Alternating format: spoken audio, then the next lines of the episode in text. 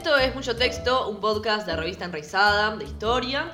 Y hoy nos estamos encontrando de nuevo para hablar de un nuevo tema. La vez pasada estuvimos hablando de las guerras del opio con Martín. Y ahora Gastón nos va a contar un tema. Yo todavía no presenté un tema porque las mujeres siguen siendo aplazadas en la historia hacia el final. Por favor. Bueno, ¿qué tal? Vamos antes a introducirnos un poco el capítulo. Cierre los ojos e imagine que un día están en sus respectivos países, no está cerrando los ojos, Francine. y medio que de la nada cae un flaco de otro país, tranqui, se proclama presidente y empieza a legislar, obvio, es lo que hace un presidente. Y saca una ley diciendo que el idioma oficial del país al cual cayó es el inglés y mete otro par de medidas que son un poco polémicas porque nada, choques culturales de otro país, no sé, restaura la esclavitud. Esto sucedió en el año 1855 y es el tema del capítulo de hoy. La invasión de William Walker, un filibustero del sur de los Estados Unidos, a Nicaragua, que desencadenó uno de los sucesos quizás más románticos de la historia centroamericana, la Guerra Nacional de Nicaragua, o la Guerra Nacional Centroamericana, o la Guerra Nacional Antifilibustera. Tiene muchos nombres, elijan el que quieran, pero básicamente se trata de cómo una gran parte de los países centroamericanos se unieron en una guerra para vencer a un invasor estadounidense. Estamos hablando de. El año era 1855. 1855. O sea que es contemporáneo a la Segunda Guerra del Opio. Mirá. Sí, De 10 pedo. años más, 10 años menos. Objetivamente de pedo. En Sí, siglo. XIX es esto acaso. Siglo XIX, sí. Tenemos buena diversidad temporal, por suerte. Sí, sí. Pero bueno, antes vamos a contextualizar, porque a los historiadores nos encanta contextualizar. Porque en realidad es un poco más complejo que lo que dijo hace un rato. Este Walker no salió de la nada, no era el único filibustero, término que ya vamos a definir. No era un loquito sureño yankee, tipo un redneck que tiraba tiros al cielo tratando de bajar satélites porque tiene miedo que los pillan. Y nadie se levantó un día para otro diciendo, che loco, ¿de dónde salió este yankee? La realidad es que, en primer lugar, las expediciones filibusteras eran bastante frecuentes en este momento, que la expansión estadounidense hacia el sur era algo que preocupaba a todos los países latinoamericanos, y que Walker, y esta es la parte más sorpresiva o más inentendible si se quiere, pero es medio entendible, ya lo vamos a ver, en realidad no invadió Nicaragua, sino que fue invitado a ella. Te invito a invadirme, no falte. Es como si te, invita- te invitaran a invadir tu propio país. Básicamente, contexto 1855, Nicaragua está en una guerra civil entre conservadores y liberales, y este Walker, con su ejército de filibusteros, fue contratado por estos últimos para ganar la contienda. Por eso, si queremos entender cómo es que pasó esto, tenemos que retrotraernos unos treinta y pico de años a la independencia de los países centroamericanos. Porque el conflicto que atravesaba Nicaragua y que hizo que dijeran, che, pinta invitar a este pirata, tiene su origen en los sucesos posteriores a esta independencia. Así que, viajemos a 1821. Poco de contexto, todo es caos. Latinoamérica está en guerra, Europa está en guerra, eh, Napoleón se acaba de morir, lo me parece bastante simbólico, todo es muerte, todo es destrucción, todo está en llamas. Sí, como para crear un poco de contexto, a ver, todos los siglos son un poco siglos de la rosca, pero este es un siglo bastante rosquero. Si pensamos un poco, estamos en un momento donde acaba de terminar la Revolución Francesa, donde arranca toda la rosca entre la monarquía, la revolución, que no, que primero la revolución, que después somos monárquicos, que no, que la restauramos, que esto, que lo otro. Bastante constante. Eh, situándonos en Argentina, pensando un poco qué está pasando ahí, el 1 de febrero de 1820 en Argentina ocurre la batalla de Cepeda, que ocurrió también durante las guerras civiles argentinas. Básicamente unitarios versus federales, o mejor dicho, mix ultraviolento de Buenos Aires diciendo armense un puerto y ganen las elecciones. Dato de color, la batalla de Cepeda fue la que generó que los federales resultaran victoriosos y permitió que surgieran las autonomías provinciales. Así que sí, bastante rosquero todo este momento dentro de las propias naciones en general. Y un dato de color para contar, la batalla de Cepeda fue un enfrentamiento tan breve que se la conoció como la batalla de los 10 minutos. La cuestión es que muchos de los países de América del Sur se habían indemnizado, o estaban en guerra con España, o estaban en guerra entre sí, pero en América Central todo estaba muy tranquilo. Y quiero que disfruten esta tranquilidad porque debe ser el momento más tranquilo de América Central de los últimos 200 años este. Y no tanto. Y acá quiero realizar una aclaración. ¿Por qué estoy hablando de Centroamérica y no de Nicaragua? Bueno, muchos de los países que existen en la, en la actualidad no existían como tales en este momento, sino que estaban incluidos en unidades administrativas más grandes. ¿A qué me estoy refiriendo con esto? Piensen en un ejemplo quizás más cercano, el Virreinato de Río de la Plata. Por lo general tendemos a pensar que la frontera del Virreinato de Río de la Plata coincidían con las fronteras actuales de Argentina, pero la realidad es que nada estaba más lejano que esto. El Virreinato de Río de la Plata incluía muchas de las actuales provincias argentinas, no todas, por ejemplo el sur, eh, las provincias patagónicas faltaban muchos años para que se incorporen, Incluía también lo que hoy es Uruguay, incluía Paraguay, incluía Bolivia, incluía parte de Perú, incluía parte de Brasil, incluía parte de Chile. Acá con Uruguay entra mi tío Sergio diciendo, eh, Uruguay es una provincia de verdad. Eh, ahí tiene la información, todo dato. Ciencia. Y esto también pasaba en América Central. La unidad administrativa más importante acá era la Capitanía General de Guatemala, o también conocida como Reino de Guatemala. ¿Qué incluía este Reino de Guatemala o Capitanía General de Guatemala? A todos los países del Istmo, es decir, Guatemala, Honduras, El Salvador, Nicaragua, Costa Rica, incluso Belice, al actual Estado mexicano de Chiapas y a algunas provincias del actual Panamá. Habiendo dicho esto, volvemos a 1821. Todo estaba bastante tranquilo hasta ese momento en el Reino de Guatemala. O sea, tranquilos para los parámetros de la época si pensamos que en Sudamérica se estaban todos matando, ya sea entre sí o con los españoles. Pero en Centroamérica todavía no. Todavía.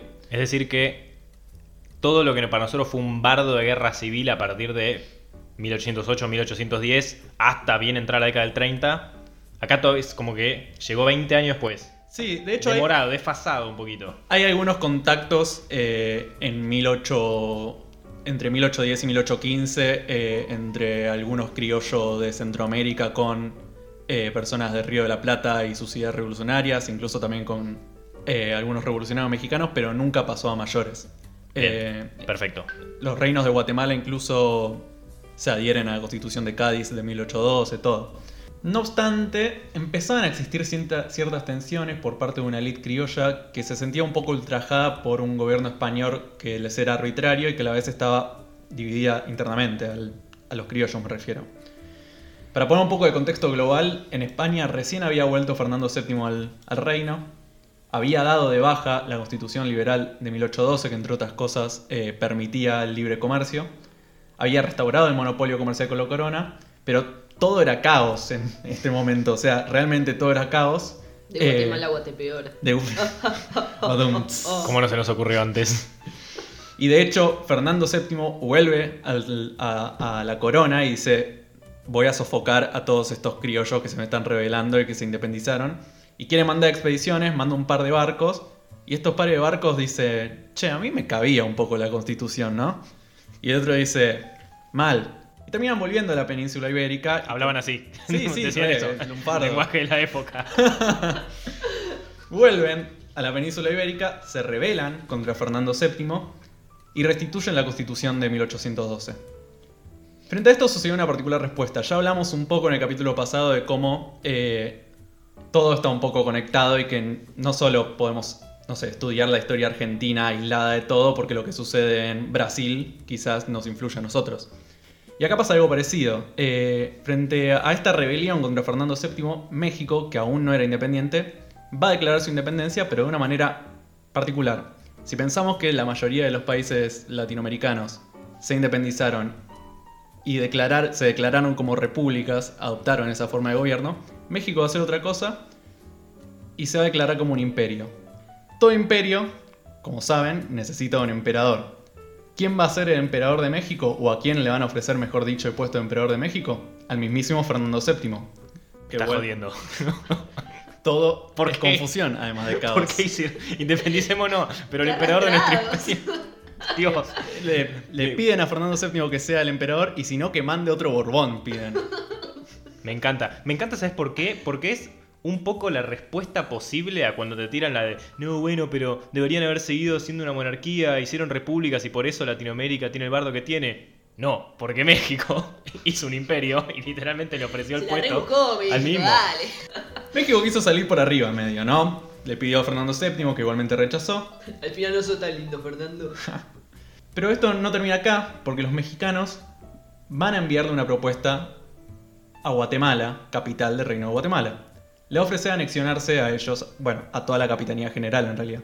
Lo cual va a llevar a una reunión de la Junta del Reino de Guatemala que va a decidir, no obstante, declarar su primera independencia. ¿Por qué digo primera independencia? No lo voy a spoilear.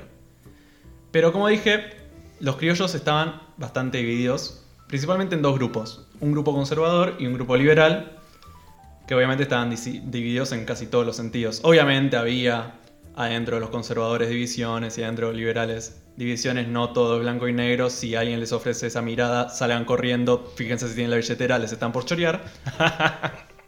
Pero bueno, estoy esquematizando para hacerlo más simple. Los conservadores pretendían básicamente anexionarse a México y los segundos formar una república federal centroamericana parecido al modelo estadounidense. Y todo se va a empezar a picar cada vez más, porque los desacuerdos van a ser cada vez más mayores.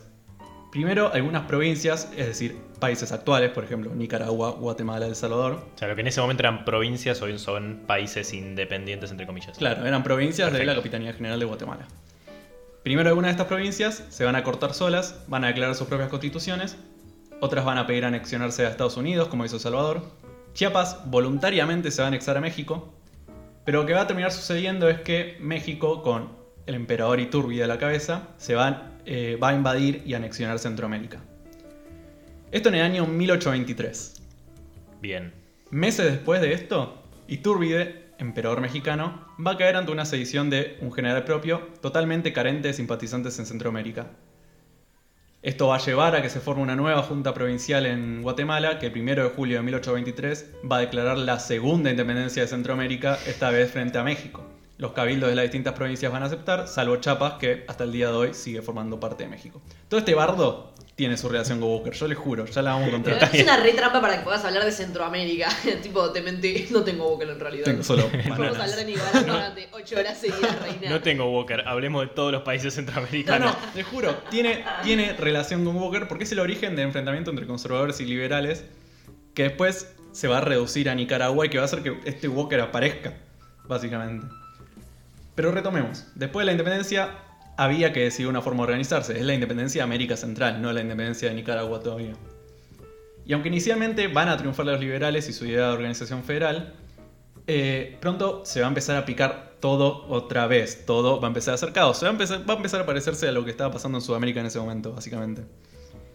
Eh, pero el caos este no va a ser solo por la forma de organización estatal propuesta, sino que los liberales van a empezar a gobernar y van a, hacer, van a llevar a cabo medidas completamente polémicas para la época y opuestas a las ideas conservadoras.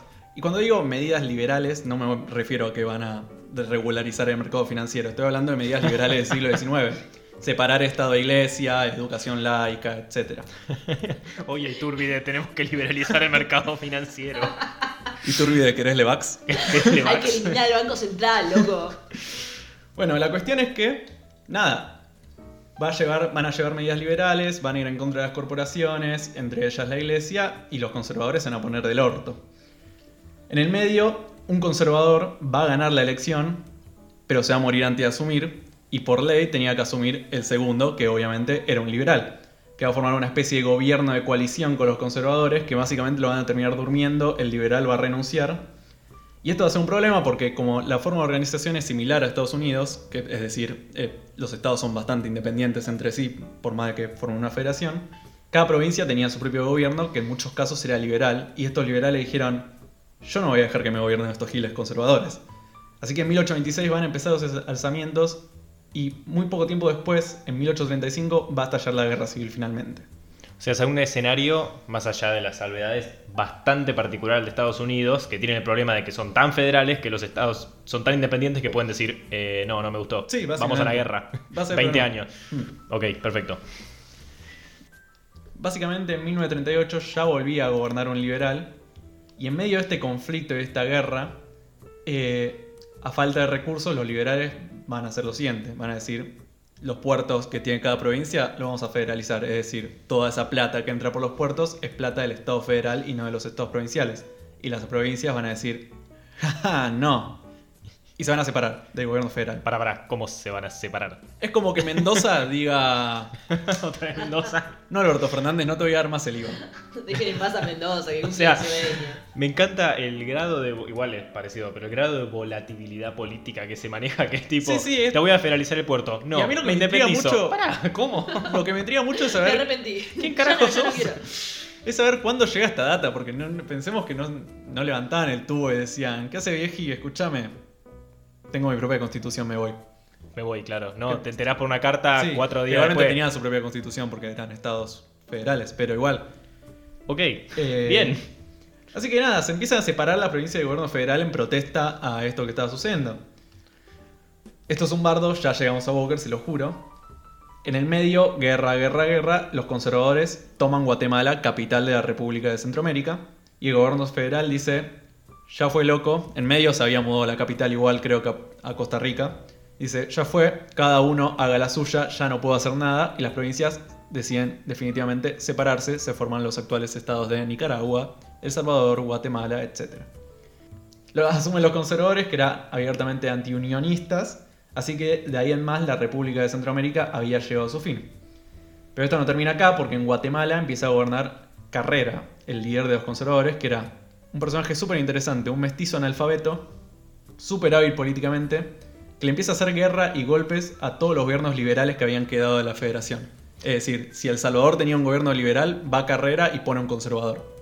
Ok, me, me gusta igual esta locura de que el líder de los conservadores sea un mestizo analfabeto. Es que poco sí, común. Es que esto nos duele un poco el progresismo, pero lo- los pueblos originarios y los mestizos estaban del lado bando conservador porque no les servían las medidas liberales. Si pensamos que los pueblos originarios tenían sus tierras colectivas y los liberales dicen propiedad privada, la propiedad es individual, Claro. a los pueblos originarios no les sirve. Es una, es una manera bastante en contra del sentido común de, de pensar esa relación. Y me gusta que fuiste muy correcto porque dijiste criollos siempre. Sí, lo sí. cual deja el margen a que solamente los criollos estaban pensando este tipo de cosas. En fin, empieza a hacer los golpes con un fin defensivo, ¿no? Ahora todas las provincias son independientes, eh, pero tienen gobiernos conservadores, entonces no pueden hacer la guerra para que se una, una Centroamérica. Y ya ahí, siendo Guatemala el país hegemónico y habiendo eh, impulsado estos golpes y estas guerras a los liberales y poniendo conservadores, se firma una confederación defensiva contra invasiones extranjeras o gobiernos que surjan de una revolución. Es decir, si los liberales se alzaban en El Salvador, todos los ejércitos de los distintos países de Centroamérica iban a atacar esa rebelión. Así como si viene un, inverso- un invasor extranjero, guiño guiño a lo que va a pasar, todos los países centroamericanos se unen contra eso. ¿Está acá todo bien? Porque un amigo es un.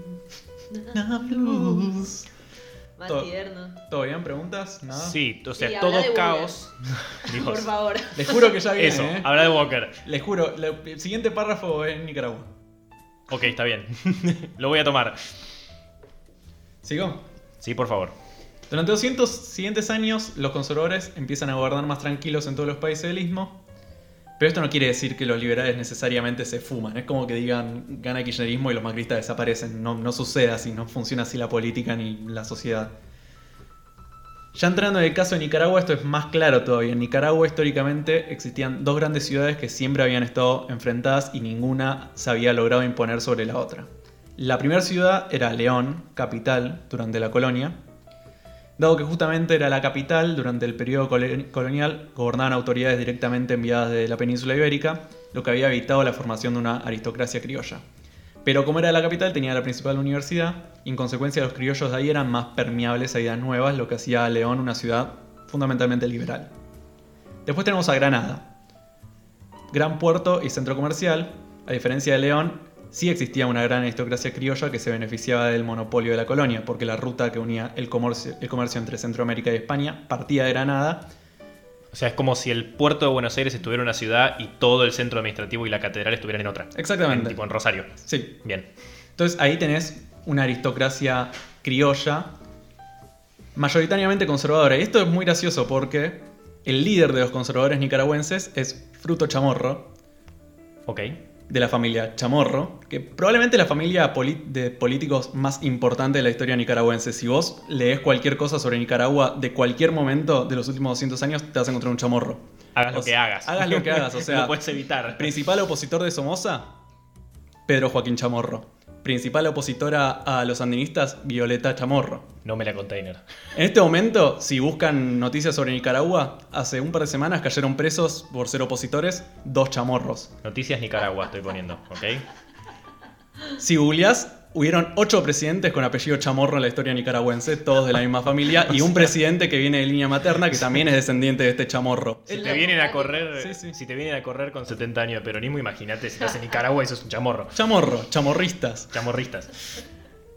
Es verdad, es verdad lo que dice, está chequeadísimo, lo acabo de googlear. Bueno, la cuestión es que León y Granada, estas dos ciudades, estuvieron en fuerte tensión de épocas coloniales, tensión que siguió tras la declaración de la independencia o tras, la- tras las tres declaraciones de la independencia, cuatro horas me perdí.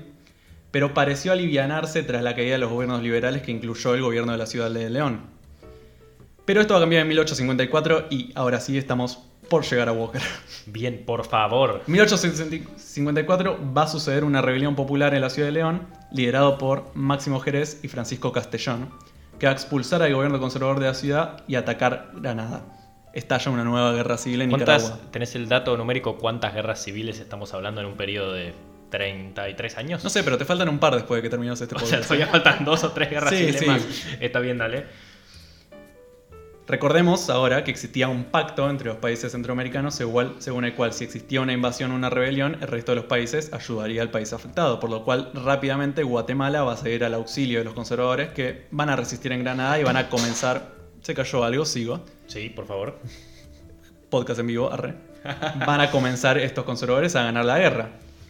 Pero acá es cuando todo empieza a cambiar, porque ahora sí, viéndose derrotados, los liberales van a tomar una decisión que ya veremos, fue un toque equivocada. ¿Qué hicieron los liberales? Van a pedir apoyo a los filibusteros estadounidenses liderados por William Walker. ¿Quién carajo era Walker? Se van a preguntar. La verdad que sí, me estoy preguntando eso desde que pasaste la idea del capítulo. Por Así favor, que dale. de Walker, te Bueno. lo suplico. Bueno, Walker era un estadounidense, hijo de un irlandés, nacido en Tennessee en el año 1824, mayor de cuatro hermanos. Walker estudió medicina en Pensilvania y posteriormente, luego de unos años de estudio en Europa, estudió Derecho en Nueva Orleans, o sea, todas las profesiones liberales que se les ocurran. Abogado tenía que ser. Para terminar siendo pirata. No, banca, hay un par de plazos previos. Ok, ok. En Nueva Orleans también incursionó en el periodismo. Acá un dato curioso por lo que vamos a ver, que muestra también las contradictorias que son las vidas. Eh, va a tener opiniones bastante moderadas respecto a la esclavitud cuando sea periodista. O sea, no va a ser un, eh, un periodista de que diga, vamos, la esclavitud, Es vamos, decir, su posición moderada quiere decir que los corría por izquierda todo el resto. no por Tranqui, derecha. sí, no, claro. El Eh, que ejerza la esclavitud lo respeto. Una cosa así. Eh, es en ese momento, cuando está ejerciendo el periodismo, que conoce a su esposa, Ellen Galt Martin, una sordamuda que fallece tempranamente, lo cual lo va a afectar de sobremanera. Después se va a mudar a San Francisco, donde siguió dedicándose al periodismo y desde donde llevó a cabo su primera acción filibustera Baja California, México. ¿Qué es el filibusterismo? Eso, exactamente eso te estaba por preguntar. ¿Qué goma es un filibustero? No es pirata, no es contrabandista. No es pirata, no es contrabandista, ya vamos a ver la diferencia. El término filibustero empezó a ser comenzado, empezó a ser usado de manera inicial en Sudamérica en la década de 1840 más o menos para denunciar invasiones mercenarias provenientes de Europa financiadas por Juan Flores, un expresidente ecuatoriano. Como decía antes, la historia global, está conectada. Lo que haga Juan Flores, que yo no lo conocía, impacta en esto pero va a adquirir un significado mucho más concreto luego de que Estados Unidos se expanda sobre México para designar, a las expediciones estadounidenses privadas que invadían distintos lugares de América del Norte y Central. Para, para. Como expediciones privadas. Tipo, contrato a un montón de muchachos y les digo, anexame Texas. Sí, o los mismos muchachos dicen, che, pinta invadir un Estado mexicano y declarar la independencia del Estado mexicano con nosotros en el poder. Ok, o sea, esto es muy bueno porque va en contra de la definición de guerra como guerra entre estados nacionales. No, no, muchachos. Claro, No, este, gente era, con armas. este era el problema porque estamos durante la consolidación de los estados nacionales y ya vamos a ver qué opinaban los estados nacionales sobre estos filibusteros. Ok, Pero déjame seguir un poco más describiéndolos más en profundidad. Ya voy a todas las diferencias. La imagen que se tenía sobre estos filibusteros era sumamente negativa, por Sí, parte sí. incluso de los europeos, de los centroamericanos, de algunos yanquis también. Se les la destrucción, se consideraban que eran unos borrachos codiciosos, completamente brutos. Porque ¿en qué consistía el accionar filibustero? Básicamente en expediciones militares llevadas a cabo por grupos privados contra naciones que se hallaban en paz con el país de dichos grupos privados. Y su accionar era parecido al de los piratas, pero con una vuelta de rosca. Si los piratas solo saqueaban los territorios en grupos más bien pequeños, eh, y una vez que saqueaban esas riquezas, el territorio perdía interés para ellos y se la tomaban, los, filibusteros van a tener otro objetivo, que es establecerse en un territorio, creando allí un- una suerte de nuevo estado según el modelo socioeconómico donde provenían. La idea no era saquear e irse, la idea era permanecer. O sea, era una especie de super piratas con falopa que no solo se llevaban todo, sino que además se quedaban y establecían su propio país donde vos estás. Ok, hardcore. Lo cual era totalmente ilegal, violaba las leyes internacionales. ¿En serio? No me hubiera imaginado jamás que eso era ilegal. Y de hecho, y esto es algo que a mí me sorprendió porque yo esperaría que Estados Unidos fomente este tipo de acciones, Uno diría. Eh, Estados Unidos fue uno de los principales impulsores contra el filibusterismo. Eh, entre comillas, en contra de las leyes contra los filibusteros. Es que pensemos que estamos en el siglo XIX, ¿no? Los estados modernos se están formando y una de las características principales de estos es justamente que tienen monopolio de la violencia legítima. Ningún estado, ni siquiera Estados Unidos, quería que existan estos mercenarios. Si se tenían que enfrentar dos estados, tenían que ser ejércitos nacionales mediante, no mediante expediciones privadas como se hacía antes. Caos. Pero sin embargo, el filibusterismo estadounidense estaba curiosamente en alza, y esto tiene que ver con otra idea muy presente en este contexto, que es la idea del destino manifiesto y la doctrina Monroe, ¿no? Esta idea de América para los americanos. Qué lindo que suena América para los americanos, pero depende qué significa los americanos. Porque americanos no es igual a americanos todos los habitantes del continente, sino a, Estados, a estadounidenses. Estaba esta idea de que Estados Unidos era una nación elegida por Dios, que debía expandirse del Atlántico al Pacífico, que debía llevar su grandeza al resto de los países. En este sentido se va a formar una cultura expansionista en Estados Unidos que va a celebrar la acción de estos filibusteros, entre ellos el accionar de Walker. Pero bueno, como mencioné recién, el filibusterismo estaba prohibido y de hecho Walker va a invadir en 1854 territorio mexicano y proclamar la República de Sonora. Ah, claro. Si estás ahí al pedo y decís, vamos a fundar una Sí. república. Súbite, morocho, vamos a fundar una república. Cosa que pasa en el Lo que siglo los ricos. ¿no? Sí. Se va a nombrar presidente de República de Sonora y va a establecer como ley fundamental el Estatuto de Luisiana, que incluía la esclavitud. A todo esto recordemos que eh, en los estados sureños de Estados Unidos justamente la esclavitud aún existía y era como un gran debate en Estados Unidos que después estallar en una guerra. Pero bueno, la aventura de Walker falló y como el filibusterismo era ilegal, lo metieron preso en el estado de California, pero atención con esto. Los filibusteros eran muy populares, de tal manera que cuando Walker cayó preso lo juzgaron por juicio por jurado y fue declarado inocente porque no estaba mal visto, Walker quedó bien enfrente a sus compatriotas. Todos los filibusteros pidiendo en la plaza que la vuelta de, de Walker. Abajo Bonagio. ¿No se imaginan? Sos un juez, che, tenemos que juzgar a este chabón que estableció una república y restituyó la esclavitud en un territorio mexicano. Ah, qué no, grande. no, es inocente. Tipazo, inocente. ¿Cómo inocente? Sí, sí, tipazo, no pasa nada. Y queda libre. Espectacular. Pero bueno, ahora volvemos a, a Nicaragua. Walker, tres segundos te duró por ahora. No, porque los liberales, derrotados prácticamente, dan su único último manotazo ahogado y llaman a Walker y su ejército filibustero, que era un ejército bastante pequeño, digamos, inicialmente. Así que el 16 de junio de 1855 llega Walker a, Nego- a León supuestamente a ayudar a los liberales, pero con otras intenciones, o sea, es un filibustero, no sé cómo no lo vieron. Dijimos, sí, Nicaragua, date cuenta. Date cuenta, amiga. llamemos a este filibustero que acaba de establecer su propio estado y no cayó preso de pedo. Dale. Suena confiable. ¿qué un puede buen pasar? hombre, un buen sujeto. Es un buen hombre, es un sujetazo. La cuestión es que Él me quiere, hace repúblicas. La cuestión es que este Walker tardó algo así como dos meses en ganarle a los conservadores y ocupar Granada. Eh, la verdad es que no le ganó por cuestiones muy militares, simplemente hizo algo que no sé por qué no se le ocurrió a los liberales, que es simplemente secuestrar a la familia de los conservadores, tenerlos como rehenes. Pero no se te ocurre, boludo, como decir, ¿cómo no ganaste las elecciones en Santa Cruz? de la política, Hubieras secuestrado a la familia. Of Rosca.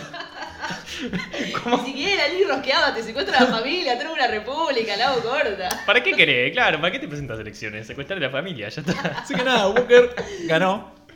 El 23 de octubre de, ¿qué año dije? 1855, se llegó finalmente a un acuerdo. Como dije, hay muchas líneas dentro de los conservadores y los liberales. El conservador moderado Patricio Rivas va a ser designado presidente de Nicaragua. El liberal Corral va a ser designado secretario de guerra. Y Walker va a quedar como jefe del ejército, que era básicamente su ejército de filibusteros. Ahora bien, esto parece un buen final, ¿no? Eh, o sea, Si este era el final bueno, no quiero ver cómo sigue. o sea, viene un, una, no, no estoy muy a favor de la, la- la intervención extranjera, pero me dio a alguien y llegaron a un acuerdo. Pero esto no- está muy lejos de llegar al fin, porque se descubrió que este corral mantenía correspondencia desleal con otros presidentes centroamericanos, así que Walker le dijo, soboleta corral, y lo hizo fusilar. ¿Cómo le hizo fusil? Lo hizo fusilar. No puede ser. La hacían re simple. Pintó. Corta. Che, tenemos que derrotar esta lista de liberales de secuestrar a la familia. Ya está. Pero Walker éramos amigos. No, no. Soboleta. Soboleta. Lo que siguió primero fue el abandono por parte de los liberales, o sea, los que llamaron a Walker fueron los primeros en abandonar, y en el año siguiente el abandono finalmente de los conservadores. Los líderes de ambos bandos se unieron y le van a declarar la guerra a Walker que el 29 de junio de 1856 se va a proclamar presidente de Nicaragua. Ah, o sea, Walker no era solamente el amo indiscutible de la rosca, sino que encima rompió la grieta, la destrozó, porque todos se unieron en contra suya. Fue brillante el chabón. Unidos por la bronca. Igual no sé si es el maestro de la rosca porque no hay mucha rosca. Es como secuestrar a la familia, matalo, cortarle la cabeza. No, y además ya vamos a ver que, que le empieza a salir mal. O sea, Walker tiene como su minuto de fama, se le empieza a creer y después va a caer fuerte. ok. Bueno, ya presidente de Nicaragua, Walker va a llevar eh, su primera medida, que fue un programa de, entre comillas, americanización, en el sentido de estadounidense, ¿no? Este programa va a establecer el establecimiento, va a incluir el establecimiento del inglés como lengua oficial, la fomentación a la inmigración estadounidense, la libertad de culto y la legalización de la esclavitud, que era ilegal hace unos 40 años. En paralelo va a mandar a quemar Granada y va a dejar un ¿Cómo- cartelito. ¿Cómo, mandar a quemar granadas? Va a mandar a quemar Granada. O sea- no tenés ganas de quemar Rosario ese, boludo. No, no tengo ganas de quemar Walker Rosario. Es tipo un archimega villano malvado de película que Es viene perfecto. cosas a su paso. Es un Terminator centroamericano. Lo querés un poquito. Walker, escúchame, tenemos una tradición política de 350 años de dos ciudades. Quema una. No, ¿cómo? Quema, quema una. quema Granada. Qué Ya malo te dije. Quemalo. Poquito más, quemalo. Encima quema y manda a mojar la oreja porque deja un cartelito de los escombros que decía: Aquí estuvo Granada. Re picante. ¿Por qué tan picante? Bueno, en Estados Unidos, sobre todo en el sur, esto hizo creer que la idea de Walker era anexionar Nicaragua a los Estados Unidos, manteniendo la influencia en el Senado de los estados esclavistas del sur. Porque recordemos, en Estados Unidos estaban los estados del norte, industriales, y los estados del sur, que tenían una economía de plantación para la cual los esclavos eran fundamentales. Eh, y con la expansión estadounidense hacia el oeste, cada vez estaban más en minoría los estados del sur. Por lo cual, un estado esclavista le iba a venir bien el Senado de los yanquis. Pero la verdad es que Walker no quería anexar eh, Nicaragua a No los lo Estados imaginaba. Unidos. Le chupaba bastante un huevo. Él quería una nación independiente con él como dictador de la cabeza. Pero igualmente le ganó apoyo a los Estados Unidos esta idea. E incluso eh, lo llevó a reconocer el gobierno estadounidense.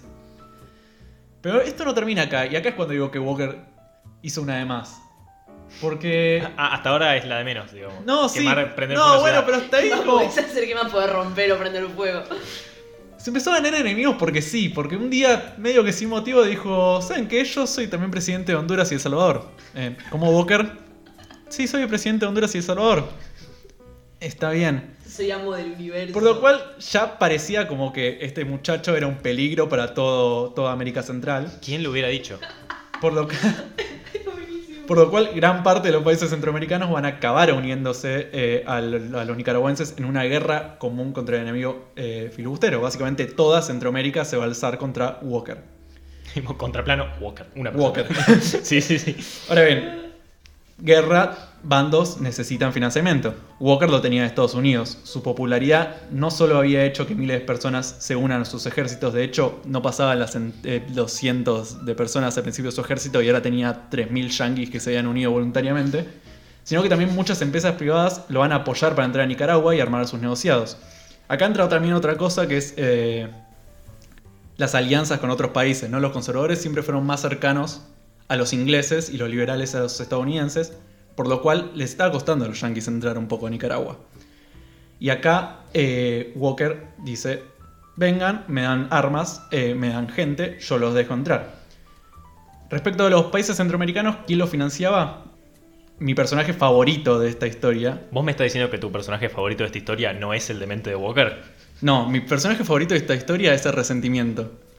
Ok, está Porque bien. quien comenzó a financiar a los centroamericanos fue un empresario estadounidense que comenzó a odiar a Walker. Cornelius Vanderbilt. ¿Cómo es? Vanderbilt. Vanderbilt. ¿Quién era Cornelius Vanderbilt? Se preguntarán. Era un megamillonario yankee de rubro de transporte. De hecho, e- era tan millonario que no sé si ubican a Ayn Rand, la de la rebelión del Atlas. Sí. Hay varios personajes en sus novelas inspiradas en él. Tremendo. Ah, O sea, arquetipo Sí, sí, el tipo tenía empresas de transporte marítimo, después invirtió en ferrocarriles y se llenó de plata. Solo le faltaba un multimillonario a esta historia. Sí, sí. Sí. un excéntrico, perfecto. Tipo, Este- Gatsby. Vanderbilt, que era un megamillonario yankee que tenía la concesión de una ruta de navegación en Nicaragua eh, una ruta, mar- eh, no es marítima porque vamos a ver que cruza un par de ríos, pero se entiende. Pensemos en el contexto, ¿no? Estados Unidos se había expandido hacia el oeste, pero es un país muy ancho, o sea, piensen que ah, cruzar, hacer San Francisco, Nueva York en auto según Google Maps es 43 horas, eh, sin dormir. Pará. Pará. Es muy ancho Estados No puede Unidos. ser. Y es todavía- como ir tipo dos o tres veces a Bariloche seguidas. Claro, y como la expansión era muy reciente, todavía no había un ferrocarril, por lo cual lo más lógico que es hacerlo por barco. Pero ¿cómo haces esto por barco? Había una ruta eh, que unía el Atlántico con el Sí. Pacífico a través del río eh, San Juan, que pasaba en Nicaragua, que a su vez desembocaba en el lago Cocibolca, el gran lago de Nicaragua, que a su vez desembocaba en el Pacífico. Esta ruta la tenía Vanderbilt. ¿Qué pasó? Walker recibió financiamiento de empresarios estadounidenses, entre ellos unos agentes de Nueva York y San Francisco llamados Morgan y Garrison, que lo convencieron a este Walker de que a cambio de dinero y armas le revocara la concesión a Vanderbilt y se las otorgue a ellos. ¿Cómo reaccionó Vanderbilt? Juró destruir a Walker. Y si escuchame, vos tenés la única ruta. Porque claro, todavía no existe el canal de Panamá. O sea, No, es la no, única todavía no ruta existe el canal que de Panamá. cruza. O te vas a Tierra del Fuego o es la única ruta que te cruza. Exactamente. Y cae Walker y te dice, sí, no, no va a ser. Este Vanderbilt le dijo, Walker, te voy a destruir, loco. No voy a dormir hasta que estés muerto. Así dijo. Donde vayas te voy a encontrar, te voy a matar, Walker. Esto es buenísimo porque es re de peli, tipo, es corte de atrápame si puedes, tipo Leonardo DiCaprio como Walker. De hecho, asterisco, me, me puse a buscar si había una película o alguna producción que hablara de Walker, y de hecho la hay, hay una peli que se llama, bueno, Walker, que está dirigida por Alex Cox desde 1987. Y es una película muy graciosa que habla de esta historia porque es una historia muy de película, la verdad. Primero, datos graciosos sobre la película. Está muy llena de anacronismos, o sea, es ridículamente incoherente. Aparecen helicópteros, encendedores Pará, pará, pará. ¿Cómo helicóptero? O sea que no está Vanderbilt. No es tan, rifles Pero- automáticos no y es tan- automóviles. no es tan difícil que si estás hablando del siglo XIX no debería aparecer no, un no, convirtieron helicóptero. a Walker en un francotirador loco que viajaba en helicóptero. No, no es que no había, que había relojes digitales, había helicópteros. Sí, sí, sí. Exacto. Eh, y después las reseñas de la película fueron también muy graciosas. De hecho, tengo dos reseñas anotadas. Una es del Washington Post que dice: Es asqueroso porque está confuso y es absurdo. Es una reseña nuevamente del Washington Post. Una- un saludo a la gente de reseña Washington un diario Post. también conocido es: Esta película es indiscutiblemente una de las peores películas del año. Ahora la quiero ver. ya. Ahora no, veámosla, olvídate. Esto va a estar subido a la guía del capítulo en la página de Enraizada. Así que si quieren ver una película de mierda, dicen, ah, vamos a la guía del capítulo y ven Walker. La cuestión es que yo quiero reivindicar esta historia romántica de Unión Centroamericana y quiero no centrarme en personajes. Pero la verdad es que Vanderbilt me puede. Encima es un villano seguro, es un empresario del siglo XIX. Con un millón de esclavos seguramente. No importa. La cuestión es que no solo pasa esto, sino que cuando los ingleses, enfrentados a los estadounidenses por las inversiones en Latinoamérica, vieron lo que estaba pasando, también empezaron a apoyar a los distintos gobiernos de Centroamérica contra Walker. En conclusión, vamos a tener a seis ejércitos, los liberales, los conservadores y a las otras cuatro repúblicas centroamericanas, apoyadas por Inglaterra y por un empresario demente y por toda la diplomacia latinoamericana contra Walker, que tenía un ejército de estadounidenses que, imagínate, estaban en medio de una selva centroamericana hasta las bolas de mosquitos, empezaron a morirse de enfermedades, a desertar en masa. En medio del avance de las tropas centroamericanas por todo el territorio, le va a bloquear la ruta Walker por Nueva York, de donde recibía todos sus suministros, por lo cual Walker estaba perdido. Era el meme de, de Burns en calzoncillos. No, Burns no, de Flanders en calzoncillos, todo está perdido. Eso era. También va a la guía del capítulo, es como el chabón de Apocalipsis Now, tipo, mal, no, en no. la Sí, selva, aislado. Sí, sí, sí, era él. Me da un poco de pena ahora Walker. Pero la cu- cuestión es que el 1 de mayo de 1857 finalmente va a perder y se va a escapar a Nueva York. De su ejército de casi 3.000 hombres quedaban solo 300. Pero lo que me rompe de esta historia es que Walker no va a decir, ya está, me relajo, seguramente no me van a juzgar y no, no, no me van a meter preso, me voy a mi casa, duermo un rato, seguro me chorieguita. Ese mismo año va a volver a Nicaragua Walker la resurrección. y lo va a detener un, bu- un buque yankee, ni siquiera tipo un buque extranjero, y va a decir, volete, boludo. Tipo, no No es por tanto. ahí. No, no es por ahí. Y no termina acá porque en 1860 dice, bueno, quizás ya se olvidaron de mí. Y vuelve otra vez. No se cansaba, cuánta energía. Y la perra yo, insistía, por terminar la insistía. carrera. Y ahí es cuando finalmente lo va a encontrar la Marina inglesa, se lo va a entregar al gobierno de Honduras que finalmente fusilará a Walker. No. O sea, Este fue- que, a ver, eh, Sí, ya. tercera vez que vuelve Walker, bueno, La tercera era ya vencida. está. Sí, ¿Qué vas a hacer? no, Sos el no, gobierno de. Honduras, te vuelve Walker y bueno, lo fusilas. Sos boleta. Walker. Sos boleta. Nada, este fue el fin de William Walker. Esta guerra sirvió para forjar el sentimiento nacionalista en distintos países centroamericanos que analizaron por un momento restaurar la unión, pero no pudieron por el rechazo de carrera que seguía en Guatemala después de como 30 años. Tras el abandono de los ejércitos centroamericanos, los bandos nicaragüenses van a entrar otra vez en guerra. Finalmente van a triunfar los conservadores. Y los años que siguieron fueron de hegemonía conservadora en casi todos los países de Centroamérica y de bastante estabilidad dentro de todo. Hoy en día la tumba de Walker está en Honduras y fue durante un tiempo un lugar casi de peregrinación para los nacionalistas. Amo los finales felices. Fin. No, la verdad que es una historia increíble la que trajiste. no sé de dónde, de dónde sacaste, pero es, es espectacular. A veces ahora, ¿sabes qué? Pienso que nuestro siglo XIX argentino es aburrido en comparación con el siglo No, XIX también de esto es todo caos. Creo que recién está terminando la guerra civil en Argentina. O sea, no, en en Argentina está recién comenzando, se están cagando. No dije nada, tenemos al restaurador. Sí. No Sí, era no, aburrido. 1856. No, está todo replicado en todos lados, eh. Me retracto. Eh, guerras del opio al mismo tiempo. todo es caos. O sea, Sí, sí, es. no es tenían mucho. una pandemia, pero tenían caos. ¿Sabes qué pienso? A nivel completamente personal, que es mucho. Sí. Esto es solamente, si bien incluye otros países, historia centrada en Nicaragua. Un chabón. Sí. Es un montón la historia de Latinoamérica. No, no, sé y cómo falta haces también- Para pensar en todo el mismo tiempo, pero. Y falta muy poco para que se empiecen a cagar a tiro los yankees entre sí también. O sea, está todo mal. El siglo XIX es un horror. No sé a quién le puede gustar Sí. tanto. A mí. Y después, a vos, y a vos que te dedicas a siglo XIX en Nicaragua. Pero sí. pensar en la antigüedad grecolatina. Sí, igual después tuviste el siglo XX que es peor. Sí, pero, no. como, ay, qué lindo, terminó el siglo XX. ¡Ah! Fin de la Unión de Weimar. Primera Guerra Mundial. Inflación. Sí, sí, sí. Por si no había suficiente quilombo. Revolución Mexicana, además, después, al poco tiempo, así que. Bueno, Todos temas que ya trataremos. ¿vos decís que sale un capítulo sobre Revolución Mexicana? Quizás podríamos hablar de antigüedad o algo así. Está bien. Eh, podemos, podemos pensarlo. El próximo capítulo le toca a Fran. Yo soy Fran. Sí, vos sos Fran. ¿Tenés idea de qué vas a traer? Lo veremos sobre el camino. Es un secreto. Perfecto. O quizás Espectacular. no lo preparé. Ambas son válidas. Bueno, este fue un nuevo capítulo de Mucho Texto, el podcast de Revista Enraizada. Todas las boludeces que mencionamos, links a textos, películas, etcétera, los van a encontrar en la guía del capítulo entrando al sitio web de Enraizada.